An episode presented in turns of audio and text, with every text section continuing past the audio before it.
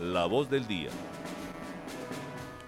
12 del día, 3 minutos. A esta hora nos acompaña Néstor Buitrago, el caldense del año 2022, también un precursor del área metropolitana del centro sur de Caldas, para hablar un poquito y para explicarle más a los oyentes de qué se trata esta consulta del área metropolitana que será el próximo domingo. Néstor Buitrago, bienvenido, buenas tardes al informativo del mediodía de la Patria Radio.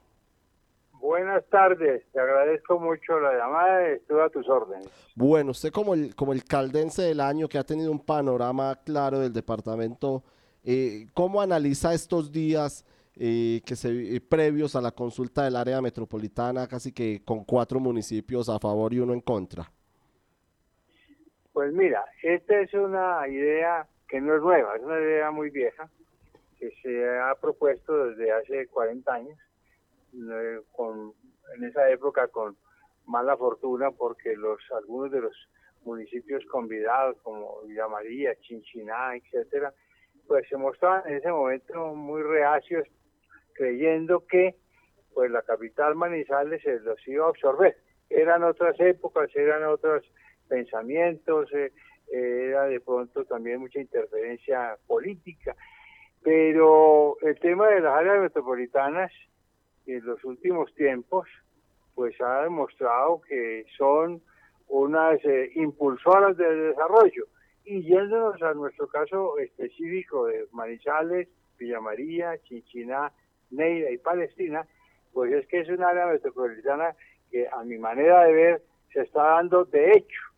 De hecho, pues lo vemos con hechos tan claros como pues nuestra conexión con Villa María, Villa María a raíz de, los cables ah, que se han construido en los últimos 8 o 10 años, pues ha dado un paso gigantesco en su eh, área de construcción y desde luego en su área de comercio.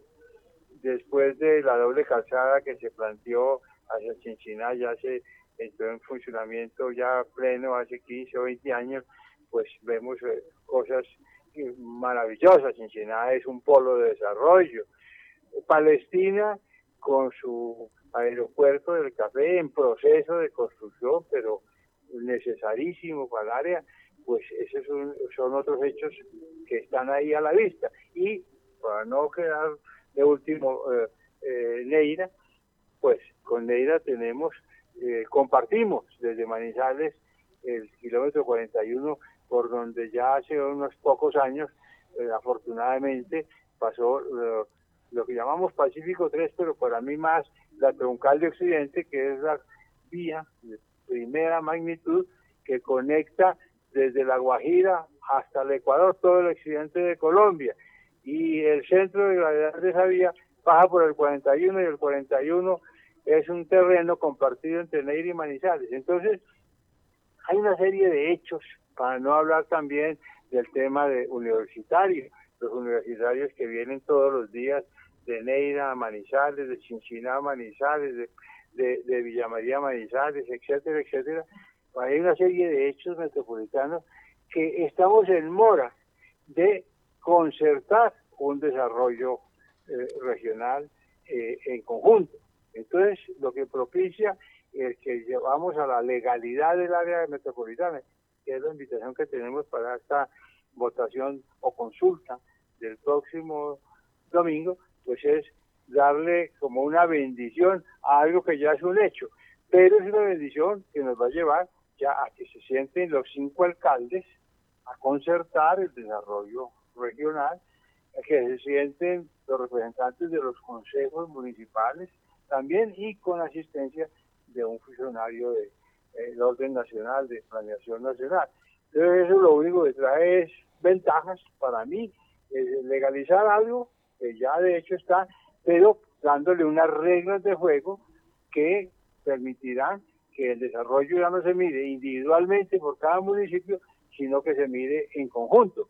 Y desde luego otra apreciación mía muy sencilla es un alcalde de un municipio de, de 30 o 50 o 80 mil habitantes pues ya no tendrá que ir a Bogotá a hacer unas gestiones como tal, sino que eh, el área metropolitana tendrá una fuerza, una fuerza representativa pues mucho mayor, ¿cierto? Y va a tener una, pienso yo, un mejor suceso en las en las eh, peticiones que deban hacerse al gobierno central. Yo no le veo sino ventajas. Para no hablar de la movilidad, que sin tener datos en la mano, y ya será de los técnicos, pero la movilidad entre Chinchina y Manizales, o Palestina y Manizales, o Neiva y Manizales, se abaratará. Total de que entonces, porque hoy en día es una es un transporte que es intermunicipal y se volvería un transporte urbano o metropolitano, como lo quieran llamar. De todas maneras, eh, abarata también ese, ese, ese costo de transporte. Así es. Total de que yo no, no le veo sino ventajas a, a que legalicemos lo que hoy en día de hecho se está dando, que es el área metropolitana del centro sur de Cali. Así es, Néstor. En, en, nuestra mesa de trabajo nos acompañan también Marta Lucía y Fernando Alonso Ramírez. Vamos primero con Marta. Doctor Néstor, un saludo. Yo quiero preguntarle, muchos sectores han calificado el área metropolitana como un embeleco de élites. Eh, ¿Cómo desmitificar este tema, este calificativo que le han dado al área metropolitana centro-sur de Caldas, cuando eh, quienes la voten y si resulta conformada el próximo domingo antes va a beneficiar a todos los ciudadanos. Los primeros beneficiados vamos a ser todos los ciudadanos que eh, desarrollamos nuestra cotidianidad en todo este sector y quienes se mueven a diario en, en, sus alrededores. Mira, Marta Lucía, yo no sé, parece que fue el presidente Petro el que puso de moda eh, el cuento de, que las obras son para las élites. Es que élite es todo lo que sobresale. Élite no es ni un apellido, ni una chequera, ni nada, todo lo que sobresale. Yo sí aspiraría de que Manizales fuera un área metropolitana de élite, porque estamos queriendo entender que élite es todo lo que no, lo, lo, que hay que rechazar. Y si vamos a caer en esa terminología, pues me parece que estamos como, como mal enfocados. Ojalá todas las labores que, que desarrolláramos las labores educativas, las labores eh, industriales, las, labores comerciales, fueran de él, el deporte, ese que estamos ahora en Juegos Nacionales, ojalá fuera deporte de élite. Entonces, esa es una palabra como desgastada y me parece un poco ideologizada que no cabe en esto. Hay que ser objetivo. ¿Qué es lo que estaba diciendo en mi respuesta anterior? Lo único que podemos esperar son eh, son desarrollos positivos para esa área porque no es lo mismo que un alcalde solo o un consejo solo esté planeando el desarrollo de su territorio que se sienten cinco alcaldes que tienen unos territorios que poseen muchas virtudes en común y planeen en conjunto. Entonces vamos a planear para una población más grande y para una zona que puede desarrollar unas sinergias que serán muy importantes. Alguien decía, tal vez eh, alguien de Chinchiná, es que ¿dónde está el plan? Es que precisamente nos vamos a sentar en el área metropolitana a pensarnos en conjunto y hacer el plan con la con el aporte de todos los de todos esos municipios. Total de que yo pienso que eso de tratar de descalificar hoy en día las cosas porque son de élite, antes, vuelvo y repito, ojalá todo lo que hiciéramos fuera de élite. Don Néstor, eh, Fernando Ramírez, un saludo afectuoso y qué bueno tenerlo por aquí orientándonos sobre estas. Eh, usted que ha sido un defensor de las regiones, ¿cómo está? Un defensor de las regiones que ha sido. Me acuerdo algún trabajo, informe que hicimos hace muchos años sobre cómo Bogotá se nos tragaba los impuestos del país y demás. ¿Cómo las áreas metropolitanas ayudan a consolidar región, a pensar más allá de las fronteras y a dejar eso que nos sale tan costoso en un país como nuestro, que cada municipio tenga su empresa de servicios públicos, que cada municipio tenga eh, su matadero, que cada municipio tenga eh, su eh, oficina de tránsito y cómo eso puede ayudar es a ahorrar costos en beneficio del bien común, que es lo que se está pidiendo a gritos y creo que lo que en Argentina es una respuesta a eso. La gente quiere soluciones para las personas, que la plática se reparta entre todos. Exactamente, y mira, y, tú lo dices muy claro, mire, los hechos son tosudos, los hechos son tosudos. Entonces, eh, si tú miras un hecho metropolitano, como fue en su momento el cable, ya se lo decía Marta Lucía, cable a, a, Villa María, ¿qué es lo que ha traído el cable? Pues simplemente beneficios, ¿no es cierto? No, no. ¿Y ahí qué sucedió? Pues se juntaron dos, dos, dos ciudades vecinas y resolvieron problemas conjuntos.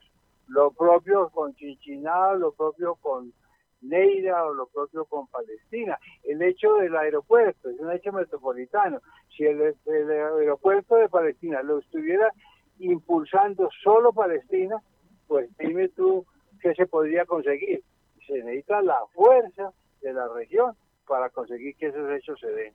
Total de que yo creería que ahí no hay más sino ventajas y, y sentar los alcaldes y los consejos a, ya de las cinco ciudades a resolver su destino, mirándose como un territorio lleno de posibilidades, lleno de posibilidades como es el nuestro, pues lo único que puede traer son ventajas realmente. Ahora, que el plan esté hecho ya y resuelto, el plan de desarrollo no, precisamente se va a pedir que se legalice esa área metropolitana para que entre todos se construya el plan.